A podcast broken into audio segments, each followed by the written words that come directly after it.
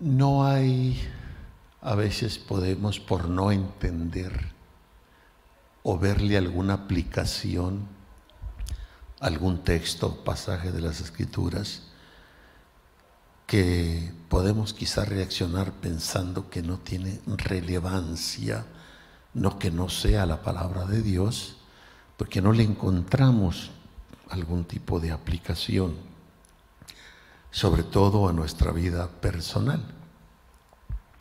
Pero la palabra de Dios es la palabra de Dios y ya en su momento el Señor quizá nos hará ver la relevancia que tiene algún pasaje y que inclusive alguna aplicación o vivencia para nosotros. Dios es un ser infinito que una eternidad con Él y con millones de veces que nuestro entendimiento se eleve para comprender las cosas, una eternidad no bastará para conocer a Dios en la magnitud de su grandeza. Él habita, está en luz inaccesible.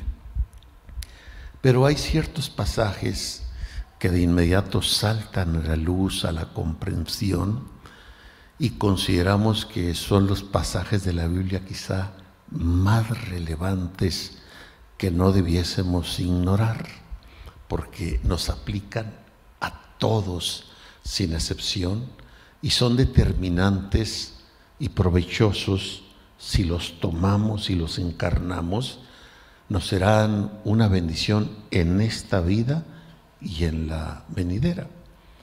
Por ejemplo, se dice mucho que el corazón de la Biblia es Juan 3:16, porque de tal manera amó Dios el mundo que ha dado, etc.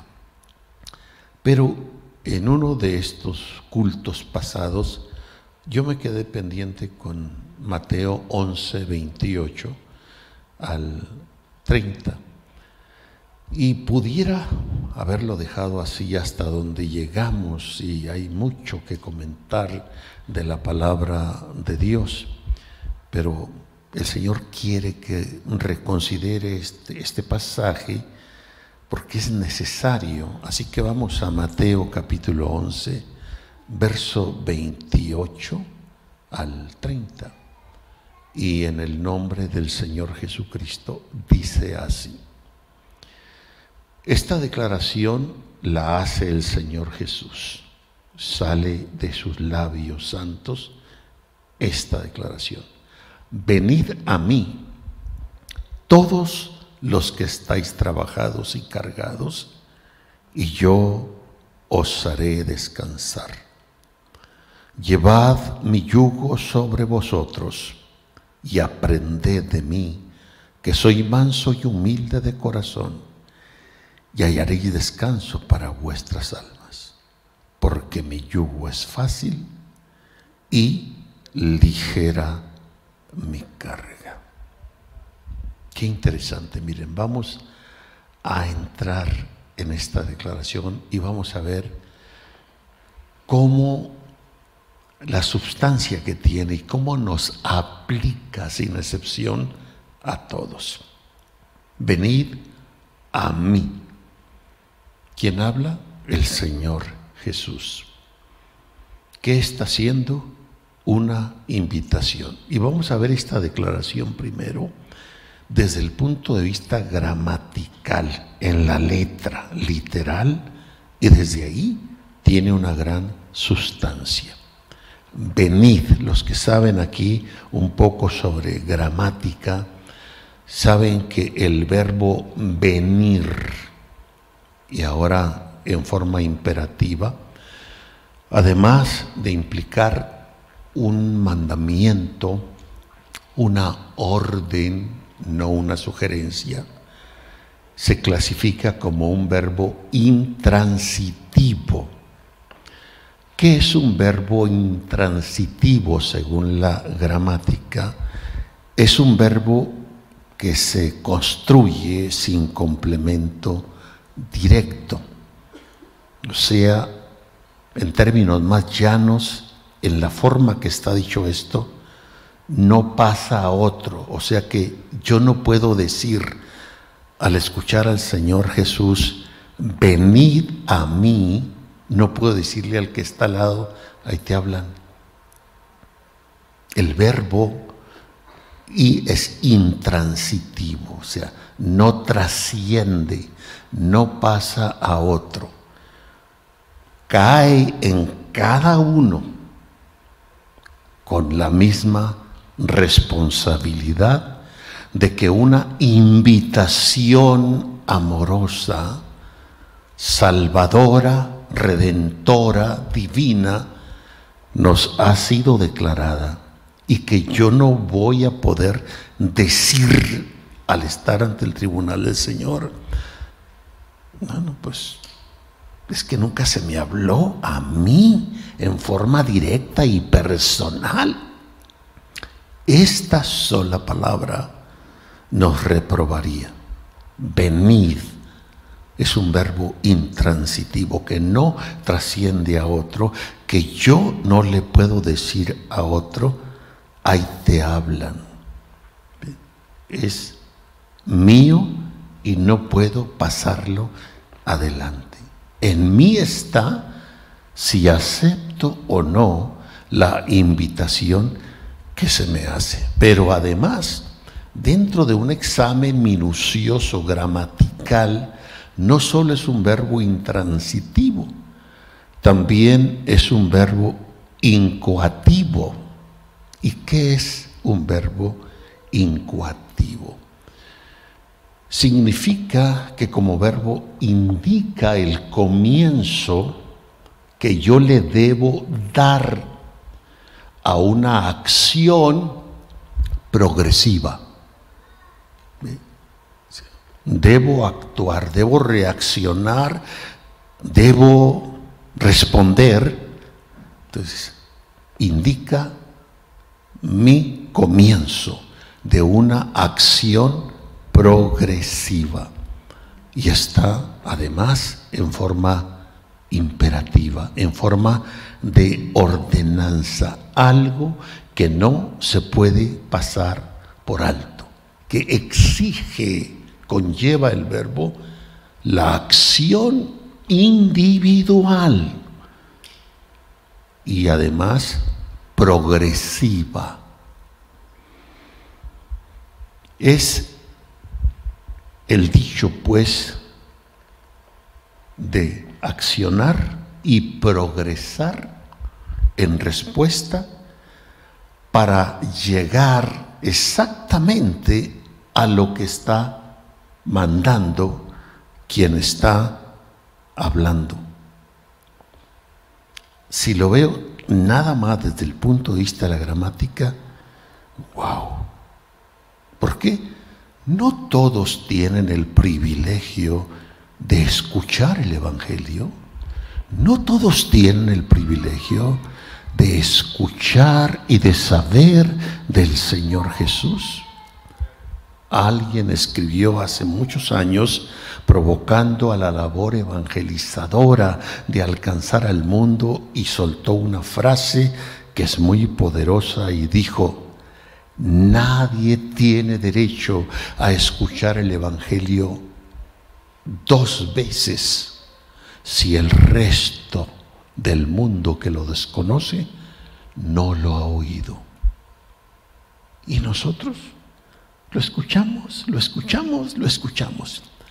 Vivimos en una ciudad o en dos ciudades hermanas, El Paso y Juárez, tenemos estaciones de radio evangélicas 24/7, canales de televisión 24/7.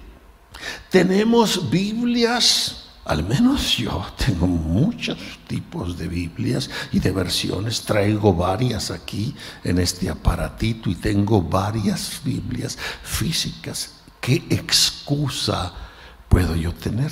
Además, estoy compartiendo y lo he compartido. No necesito en el día del juicio que vengan testigos y digan de mí, no mi propia boca va a testificar contra mí si es que no vivo lo que predico o lo que hablo. Venid a mí. Una invitación que además me parece que es extremadamente amorosa y que además fue hecha de manera persistente. Ahora, venir a mí indica, no es seguirle a Él. Una cosa es ir detrás de Él, pero Él no nos está invitando inclusive a ir detrás de Él o a seguirle a Él. Él está diciendo, vengan a mí, no a seguirme a mí, vengan a mí. O sea, en términos llanos, métanse dentro de mí y yo meterme en ustedes. Es necesario que seamos uno, ustedes y yo, cada uno. ¿Cómo le hace Dios? Yo no sé. La invitación no es seguirle a Él, sino el ir a Él. Empezando con eso, es muy importante que cada persona y cada cristiano entienda eso, porque la mayoría del cristianismo solo nos volvemos religiosos y creemos que con eso todo está arreglado. Por eso es que vivimos igual que los no cristianos, llenos de ansiedad, llenos de duda, llenos de frustración, llenos de murmuraciones y de enojos. Vivimos en la carnalidad, porque ni siquiera hemos entendido esta declaración. Venid a mí. Entonces la invitación va también más allá de creer en Él yo puedo creer en Él sin ir a Él. Yo puedo intentar seguirle a Él sin estar en Él. Y aquí el punto es que yo debo estar en Él y Él en mí. Eso es un cristianismo normal. Fuera de eso, simplemente es religiosidad. Entonces la invitación en términos claros y sencillos él nos invita a fusionarnos con Él, a ser uno con Él, a estar en Él y Él en mí. Ser uno. Eso es realmente lo que Él está diciendo. Entonces, fíjese la gran diferencia. Cuando el Señor está en usted y usted está en Él y son uno, dígame ¿Qué lo puede meter a la frustración? ¿Qué lo puede llenar de infelicidad? No, porque es más poderoso el que está en usted que cualquier otra cosa. Eso es cristianismo normal, normal.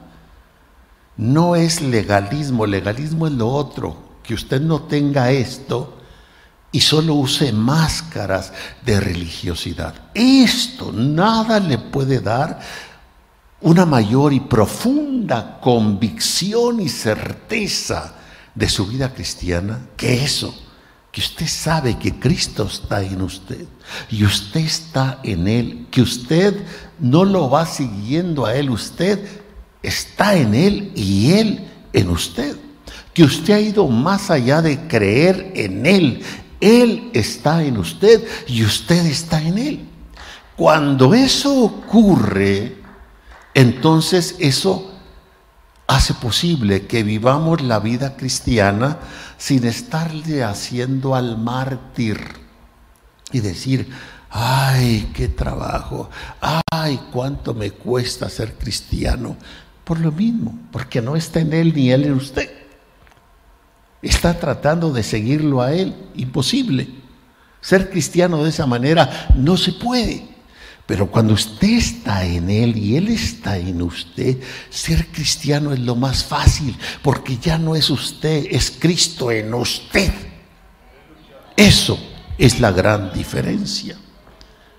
Por eso Pablo en Primera de Corintios 6, 17 dice, pero el que se une al Señor, el que se junta, el que va a Él para juntarse con Él, para hacer uno con Él. El texto es claro, pero el que se une al Señor, un espíritu es con Él. Ah, entonces mi espíritu, porque en esencia usted no es un velo de carne.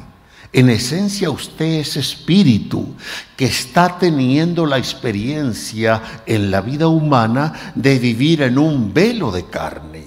Pero usted es más que un velo de carne. Usted en esencia es espíritu, el espíritu humano. Y el Cristo Espíritu, al venir en nosotros, porque yo fui a Él, se fusiona. Un espíritu es con Él. Por eso es que un ejemplo que yo he dado de esto es el capítulo 8 de Romanos. Ese capítulo, usted léalo en la casa, estúdielo y vea o ponga hasta con amarillo las veces que está la palabra espíritu y la va a encontrar 22 veces. Pero agarre por lo menos tres o cuatro Biblias, traducciones o versiones y vea si todas tienen exactamente E con minúscula o E con mayúscula. Y va a ver que hay una variante. Hay Biblias que le ponen la E con mayúscula, otro puso E con minúscula. ¿Por qué se hace eso? Bueno, se pone la E con mayúscula cuando creemos que se refiere al Espíritu de Cristo, al Espíritu de Dios. Se pone la E con minúscula para referirse a cualquier espíritu, ya sea el espíritu humano, ya sea hasta un eh, ángel o hasta un demonio, espíritu con minúscula. Pero hay pasajes de la Biblia, no solo Romanos 8, que es imposible, así como lo oye, imposible saber si se refiere al espíritu humano o al espíritu de Dios. Y yo me pregunto, ¿por qué nos metió Dios en ese lío? No, no es que nos metió en ese lío. Lo que pasa es que el deseo de Dios, la intención de Dios, es que al venir a nosotros, Él quiere hacerse uno, un espíritu con Él. No dos espíritus separados. Cristo está en mi espíritu, mi espíritu está en Cristo y están dos espíritus separados. No, se fusiona se hace uno. Si en el matrimonio la Biblia dice ya no serán dos, sino una carne. Imagínense cuando la cosa es en el Espíritu. Entonces, el Cristo Espíritu viene a nosotros para residir, para morar, una vez que nosotros hemos sido regenerados. Efesios 3:17 dice, habite Cristo por la fe. No dice visite Cristo, sino habite, resida. Nosotros somos la residencia de Cristo aquí en la tierra y es en nuestro espíritu. Ese es el supremo anhelo de Dios hacia nosotros siendo uno con Él. Magnífico. Por eso también les he comentado de los 27 libros que tiene el Nuevo Testamento, 14 se le atribuyen al apóstol Pablo y el último libro, la última carta que escribió el apóstol Pablo es segunda de Timoteo. Y el último versículo que tiene son cuatro capítulos y el último versículo, creo que es el 22, es el último versículo. O sea, las últimas palabras que ese tremendo hombre de Dios dijo, porque después del Señor Jesús ha habido otro hombre que pienso se iguale con el apóstol Pablo, que sin vacilación dijo, sean imitadores de mí, así como yo de Cristo, no vivo ya yo, mas Cristo vive en mí, y del cual tenemos 14, 14 cartas o libros del Nuevo Testamento.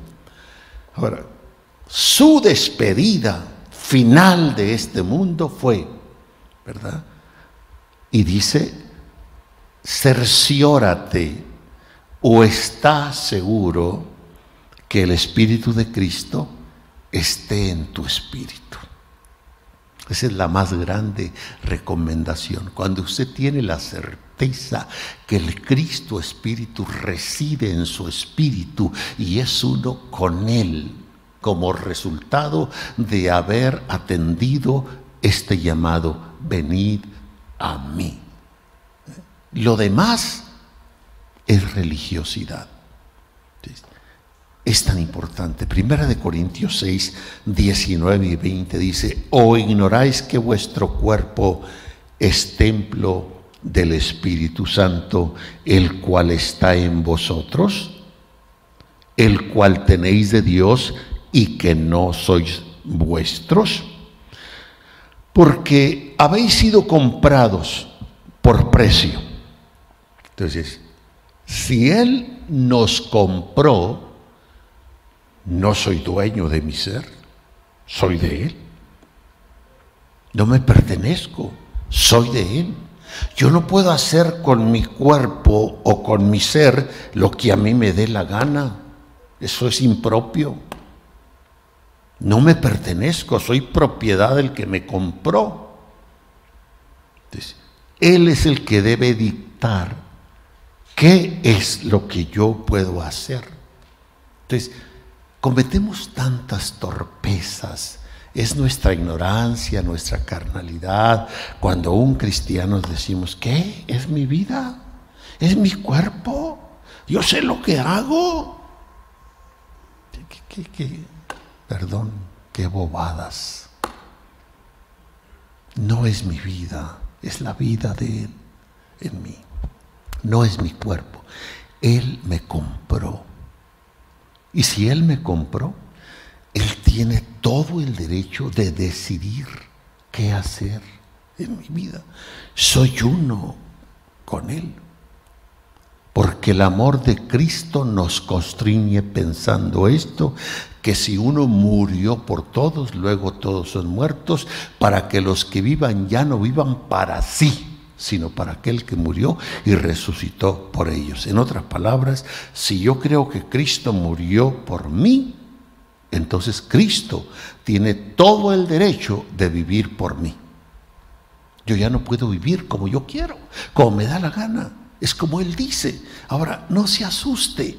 Cuando uno es un ignorante y un carnal, uno piensa que, oh, no, eso es vivir de veras. Eso es disfrutar realmente la vida cuando Él la toma. Porque yo no puedo vivirla mejor que Él. Yo no puedo darle un destino mejor a mi vida que Él. Y lo mejor es que esté sujeto a Él, yo en Él, Él en mí, seamos una cosa. Y es como realmente yo disfruto genuinamente la vida. Satanás le puede decir cualquier otra mentira. Entonces, por eso, una de las invitaciones antes de ir a Él es que el mundo vive demasiado distraído. Vivimos muy distraídos, para todos lados volteamos y para todo tenemos tiempo menos para el Señor. Cuando se trata de Dios, no tengo tiempo. ¿Has leído la Biblia? No he tenido tiempo, pero sí he tenido tiempo de comer, ¿verdad? de dormir, de mirar el televisor y de mirar... Eh, estamos muy distraídos. Y por eso la primera invitación, creo que la vimos en uno de los cultos, es cuando Dios dice a través del profeta Isaías, mirad a mí. O sea, deja distracciones, voltea para acá, dice Dios, mírame a mí. El resultado va a ser, y sed salvos todos los términos de la tierra, porque yo soy Dios y no hay más. Leemos o le podemos llamar a esto el supremo enfoque. ¿Hacia dónde estoy enfocado? ¿Hacia dónde estoy mirando? Qué mejor si miro allá. Una vez que miro allá, Él me dice enseguida, ok, ya estás enfocado ahora, venid a mí. Entra, ven hazte uno conmigo. Ahora, la invitación inclusive no es para todos desde un punto de vista y es para todos desde otro punto de vista, porque dice, venid a mí todos los que estáis trabajados y cargados. Quiere decir que no todos están trabajados y cargados porque ya se nos adelantaron, ya fueron a Él, ellos están descansados en Él, pero ¿qué de los que no hemos ido? miramos hacia Él, vamos hacia Él y una vez que estamos ahí, debemos permanecer en Él. Eso es lo maravilloso. Él es todo, Él es Dios, Él es la vida, Él es la paz, Él es el gozo genuino. Y cualquiera que tiene esta experiencia sabe que no estoy hablando palabras huecas, que esto es una realidad. Y al ir a Él hay que permanecer, como dice Juan 15:4, permaneced en mí y yo en vosotros. Hemos mirado ya a Él, hemos ido a Él, ahora hay que permanecer en Él. Primera de Juan 2.28 y ahora hijitos, permaneced en Él, permaneced en Él, para que cuando Él se manifieste tengan confianza, para que en su venida no nos alejemos de Él avergonzados. Venid a mí. Entonces, más que creer y más que seguirle, hay que meternos en Él y Él en nosotros, hacernos uno con Él. Y vamos a permanecer ahí. Eso es, repito, cristianismo normal. Eso es lo que le da disfrute a la vida cristiana. Si esto ocurre en su vida y en mi vida, no vamos a estar de quejosos, ni haciéndole al mártir, ¿eh? ni entreteniendo la vida en boberías. En Él estamos completos, completos. Repito, bajo esto a un nivel bajo en comparación con lo que estoy hablando, el matrimonio. El matrimonio ya no son dos, sino una carne. Y si de veras usted se ha hecho una carne con la persona que ama, con el hombre que ama, con la mujer que ama, y se compaginan en tal forma que se sienten completos, realizados, aún en la sexualidad masculina y femenina, ¿qué tiene que andar mirando hacia otra dirección? ¿Qué tiene que andarse metiendo en otro lado? Si usted está completo. Y además el insulto tan grave que una mujer puede tener cuando ese hombre se va en otra dirección y se pregunta, ¿y qué me falta a mí como mujer? O al revés, cuando el hombre sufre esa traición, ¿qué me falta a mí como hombre? Y es un insulto de lo más grave que pueda haber. Provoca un celo tremendo que solo Dios puede dominar en esas situaciones. Un caso semejante. Imagínese en el Señor. Si Él está en nosotros, nosotros en Él, somos uno. ¿Qué nos falta? Nada. Estamos más que completos, estamos llenos, como dice el apóstol Pablo, estoy lleno, así dice el apóstol, da una expresión. Que yo ande buscando bobadas en el mundo para que me, me satisfagan, para que me den gusto. Cuando yo veo eso en cristianos, digo, pobres criaturas, son una imitación de cristianos que tienen que ir a buscarle al mundo para que los llene. Es claro que Cristo no está en ellos y ellos no están en Cristo. Están jugando un papelito de religiosos y nada más. Yo no lo digo porque hoy soy un hombre de 72 años. Sirvo al Señor desde muy joven. Y gracias a Dios que desde que me entregué a Él por 53 años caminando en Él, no he tenido ni tendré jamás necesidad de ir a buscarle al mundo a ver qué me da, que me entretenga, que me llene. Los templos se llenan así. Todavía no se terminan las reuniones o los cultos y ya se desbandada la gente.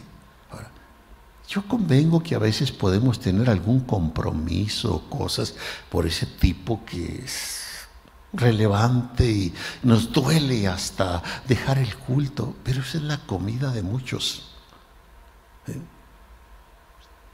Por ejemplo, un templo, y voy a omitir nombres, y yo leí la nota periodística, donde después de un culto, es un templo muy grande, un estacionamiento muy grande, este, levantaron sin darse cuenta todo el montón de bachichas de lo que queda de un cigarro. Antes de entrar, lo tiraban. Y luego, a la salida, igual, desesperados, tiraron, recogieron todo eso y contabilizaron. Era el equivalente a miles de cajetillas de cigarros. ¿Quiénes ser esos viciosos? cristianos, entre comillas, que llegan y salen. Cristo los ha llenado. Están llenos de Cristo. Si lo estuvieran no necesitarían esas cosas. Es tan importante, mis hermanos, mis hermanas, de que de veras, venid a mí. No es sígueme, no es creen, ven a mí. Yo quiero casarme contigo, quiero ser uno contigo. Quiero que caminemos juntos, fusionados, todo el resto de tu vida. Todos los que estáis trabajados y cargados. El verso que sigue el verso 29, estoy leyendo el 28, deja claro que esta fatiga que refiere el texto no es propiamente una fatiga física, sino es una fatiga del espíritu, es una fatiga del el alma, es una carga, es una fatiga que lleva el ser humano, que aparte de la física, pero realmente el texto se refiere a una fatiga del alma. El alma no es el espíritu. El alma es el yo del individuo. El alma tiene por primera y principal función la mente, las emociones, los sentimientos. O sea que mentalmente la gente está confundida, está fatigada emocionalmente, sentimentalmente, la gente anda mal, tiene hasta fastidio de la vida. Si no tuviésemos cobardía, hubiera tantos suicidios por la insatisfacción de la vida. Hay fatiga, hay frustración. Ahora, la religiosidad pienso que es la primera causa de fatiga en la gente. Porque no está fusionada la gente con Cristo. Los cristianos no estamos siendo uno con Él. Jugamos solo un papel de religiosidad. Y esa religiosidad, estamos, estamos hartos. Si no fuese así, ¿por qué es que, por ejemplo, con todo el permiso y el respeto, no es asunto de ofensa, no es reclamo ni son sentimientos? Tenemos un culto solo entre semana, miércoles y luego los domingos. ¿Por qué es que vengo cuando quiero, cuando me da la gana, llego cuando quiero? Eso no es propio, no es correcto. Eso muestra mi religiosidad. Mi religiosidad. Solo quiero calmantes de conciencia. Pero realmente alguien dice, es que el culto me aburre. Bueno, ¿serás o será usted el aburrido o es el culto? Habría que preguntarnos. Yo en 53 años, y se los digo delante de Dios, he estado en todo tipo de cultos. He estado en cultos que son más que un culto, un funeral. Pero pese a eso, yo no conozco culto malo. ¿Por qué? Eso depende de mi actitud. Yo voy con la mejor actitud. Un texto que escuche me bendice. Las palabras de un canto me bendice. El ver el rostro de mis hermanos me bendice. No puedo decir que después de un culto me voy vacío o igual o peor que como vine. Jamás puedo decir eso. Es tan importante. Pero si me meto en el costal de la religiosidad, ese es el problema. Eso da fastidio, da cansancio al alma, al espíritu que anhela frescura de Dios una mala formación, una cultura equivocada de la vida religiosa. Por cierto, ¿cuál debe ser la cultura genuina que toda iglesia, no nada más una iglesia, porque son desvíos que Satanás nos pone y agrado que hay predicadores y estudiosos y estadistas que dicen, bueno, esta iglesia tiene esta cultura y esta tiene otra cultura y esta, y, ahí nos metemos como locos a ese tipo de clasificación. Para la vida cristiana solo hay una cultura y la debemos tener todas las que verdaderamente somos iglesia del Señor y es la cultura del Espíritu. Ahí es donde está la vida. Ahí es donde está Cristo. Ahí es donde está el pacto eterno. Es la cultura del Espíritu.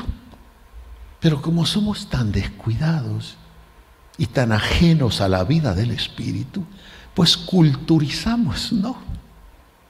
Es como los que evangelizan y más bien culturizan.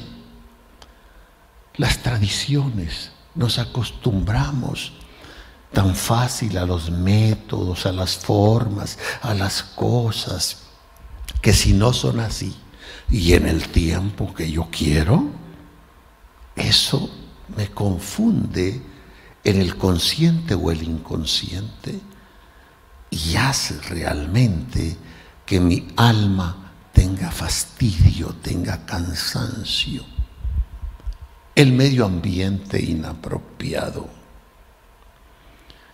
Ahora, si es tan importante este llamado, esta invitación santa y amorosa que el Señor hace, ¿por qué no nos obliga? ¿Por qué no nos mete a ello como una obligación y va más allá de una invitación? Proverbios 23, 26 dice, dame, hijo mío, tu corazón. Y con ello implica el ejercicio de su voluntad. Dame, hijo mío, tu voluntad y miren tus ojos por mis caminos. A través del profeta Isaías capítulo 1, verso 19 y 20 dice, si quisiereis, si tú quieres, y me oyes y me obedeces, comerás el bien de la tierra. Si no quieres y eres rebelde, serás consumido a espada porque la boca de Dios lo ha dicho. Venid a mí. ¿Por qué Dios habla así al hombre con una invitación amorosa? pudiéndolo obligar someterlo, doblegarlo en la voluntad propia, sabiendo además Dios que fuera de Él el hombre solo tiene desgracia y finalmente muerte y condenación eterna. La pregunta pudiera ser, ¿qué no nos ama lo suficiente para someternos a la fuerza?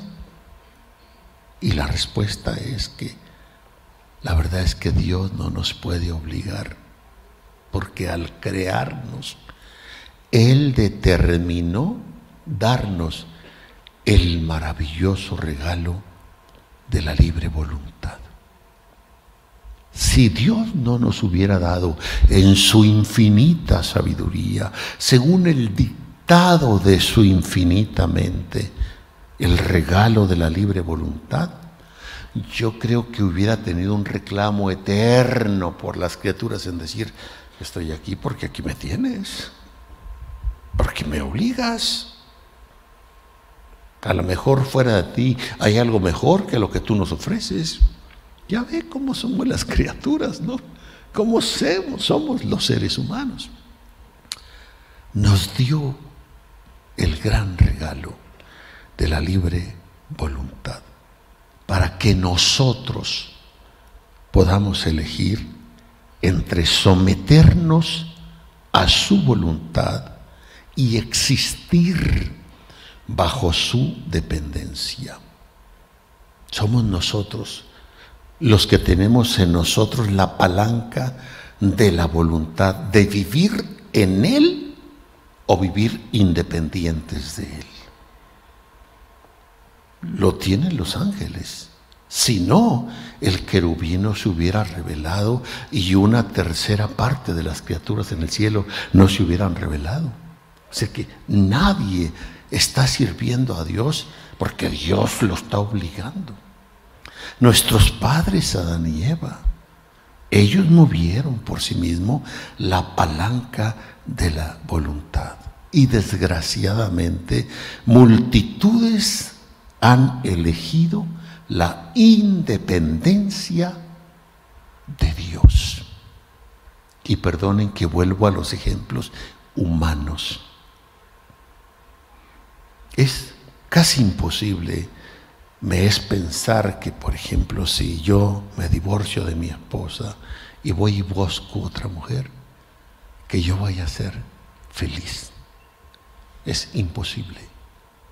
Imposible por todas las razones que pudiera exponer.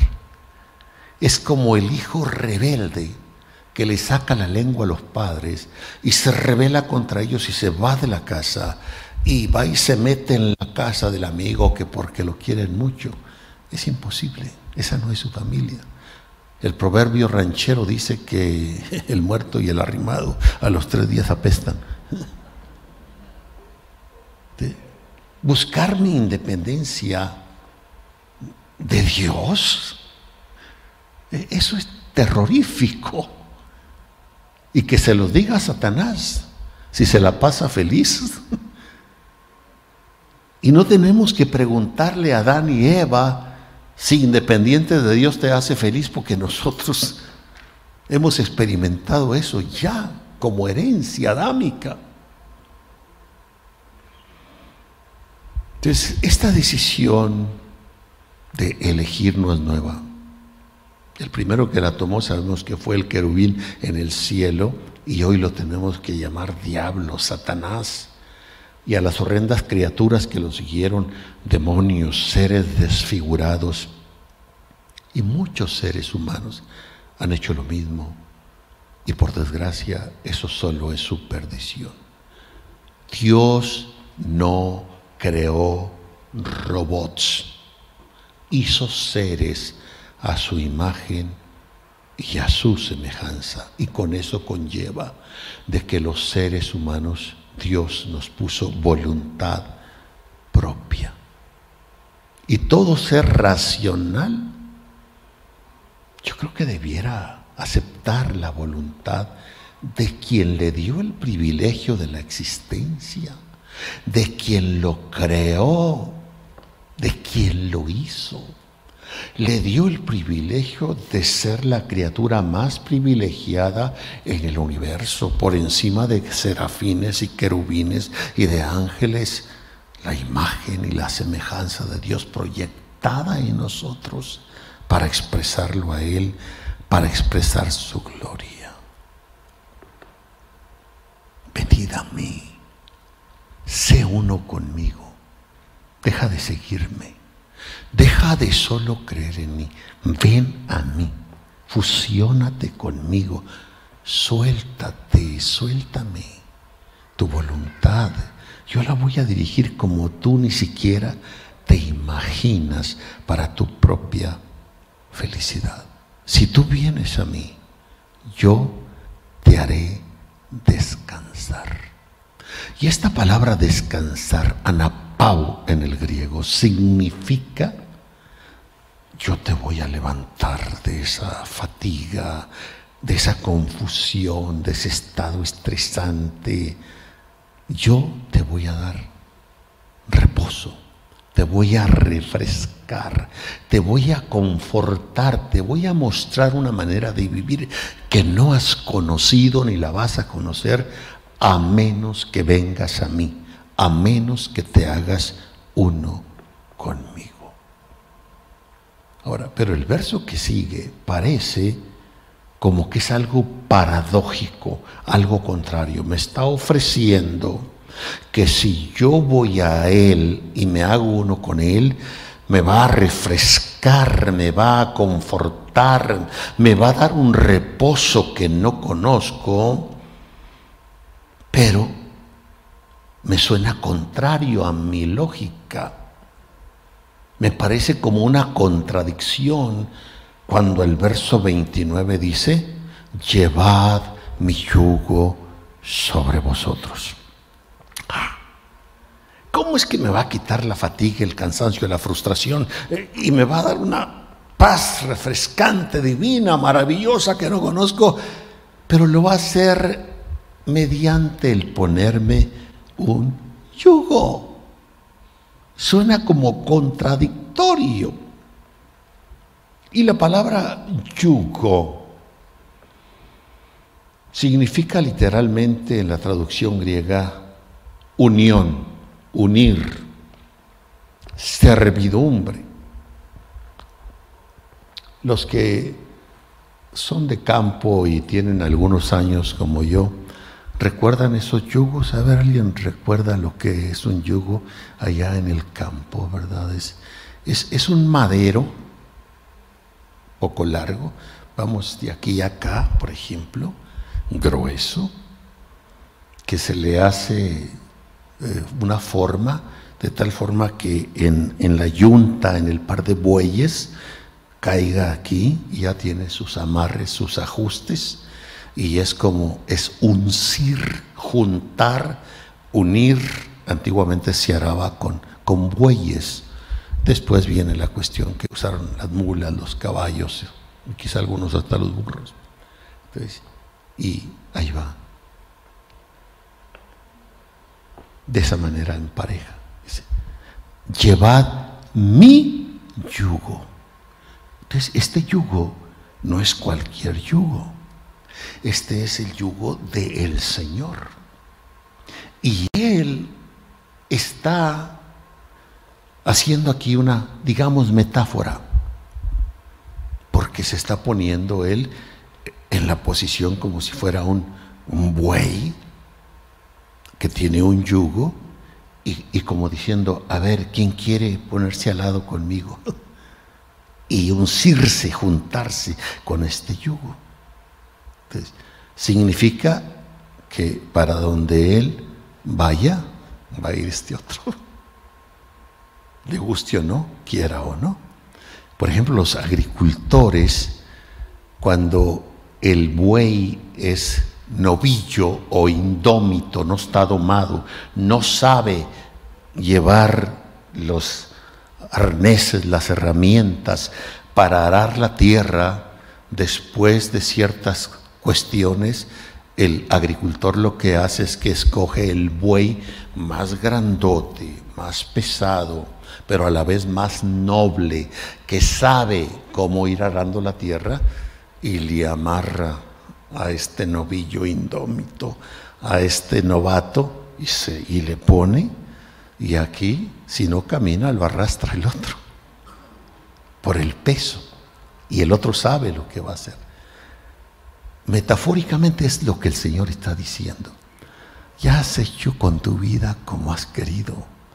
Has ido, has venido, has esto, aquello. Ponte mi yugo. Ponte mi yugo. Déjame, yo te voy a llevar. Yo te voy a conducir por donde tú vas a ir. No le tengas miedo a mi yugo. Entonces la ilustración puede conllevar dos cosas. Eh, aquí a la vida cotidiana campesina o a un hebraísmo hebreo. Y es el yugo del Señor, es el único, aunque pudiera, y hay sin duda otros yugos, el yugo del Señor Jesús es único es único. Los demás yugos producen una mayor carga, producen una mayor fatiga, pero el yugo del Señor nos trae un pleno descanso. Ponernos su yugo con la finalidad de aprender de Él. Él nos empezará a enseñar cómo vivir. Él nos conducirá por donde debemos ir. Quiero que aprendan a vivir y lo van a aprender de mí. Soy manso y humilde de corazón. Él es el modelo perfecto para todas las criaturas del universo y en especial para los seres humanos es el modelo perfecto para nosotros los cristianos. Entonces, tenemos que estar dispuestos a aprender y dejar las actitudes incorrectas que tenemos muchos de creer estar en lo correcto y que no estamos equivocados. Él es el gran maestro tenemos que dejar ir esa falsa imagen que a veces nos formamos de nosotros, posturas inadecuadas que no nos ayudan, donde no admitimos nuestros errores. Tenemos que empezar a aprender y a vivir en las virtudes divinas, siendo Él el modelo perfecto. ¿Qué van a aprender de mí? La mansedumbre ¿Qué van a aprender de mí? El perfecto amor que yo tengo, dice el Señor. ¿Qué van a aprender de mí? La perfecta obediencia, como ya la tengo hacia el Padre. ¿Qué van a aprender de mí?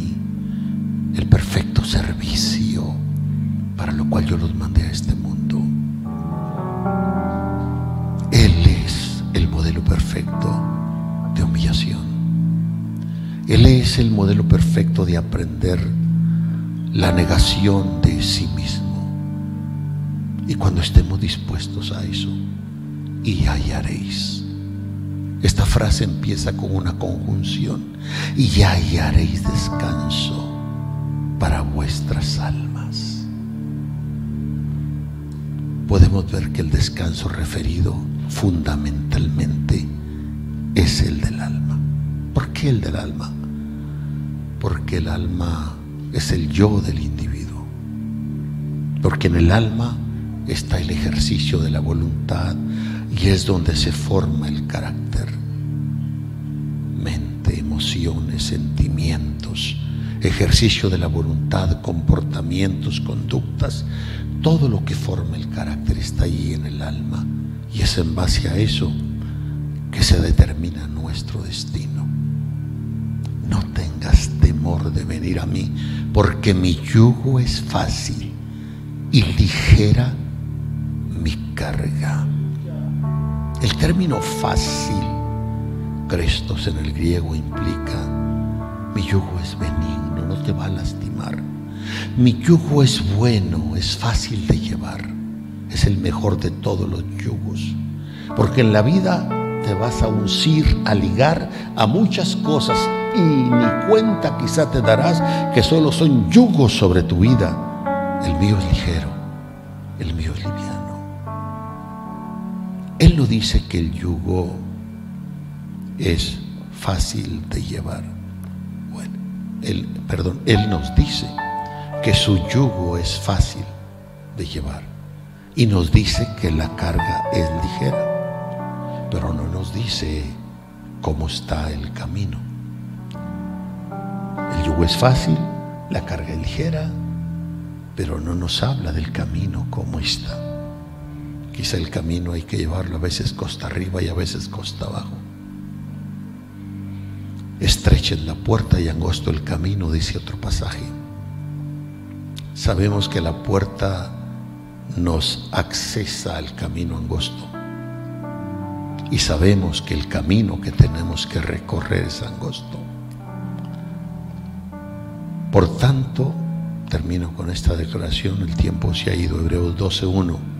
Por tanto, nosotros también teniendo en derredor nuestro tan grande nube de testigos, despojémonos de todo peso y del pecado que nos rodea, que nos asedia, y corramos con paciencia la carrera que tenemos por delante.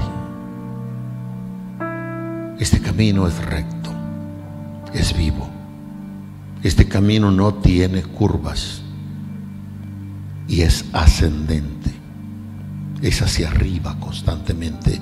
Como dice Proverbios 15, 24, el camino de la vida es hacia arriba para apartarse del infierno abajo. ¿Por qué no aceptar esta invitación? ¿A dónde vamos? ¿Quién nos da la oferta que Él nos da? Y además, quienes hemos experimentado ya esto, vemos que es una realidad.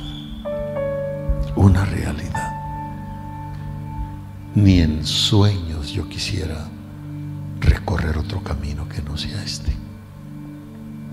Lo he dicho, lo repito y lo diré toda mi vida por gracia de Dios. Creo que hasta la felicidad me tiene envidia. Yo no envidio la felicidad. Yo puedo decirle a la felicidad, ¿cómo estás? Porque conozco al autor de la felicidad. Y ese autor de la felicidad me invitó a ir a Él y yo estoy en Él. Tú eres resultado, la felicidad es el resultado para muchos y dependiendo de quién se trate, de algún logro de algún alcance, de alguna cosa, de alguna casa, de algún carro. Oiga, oiga, pero, pero que la felicidad sea el resultado de que tú estás en Cristo. No hay nada superior a eso. Se vive en ella. Hay quien ve la felicidad como una meta. No, no, la felicidad, mírala como un estilo de vida. Como un estilo de vida de día y de noche, 24/7, porque la razón es que Cristo está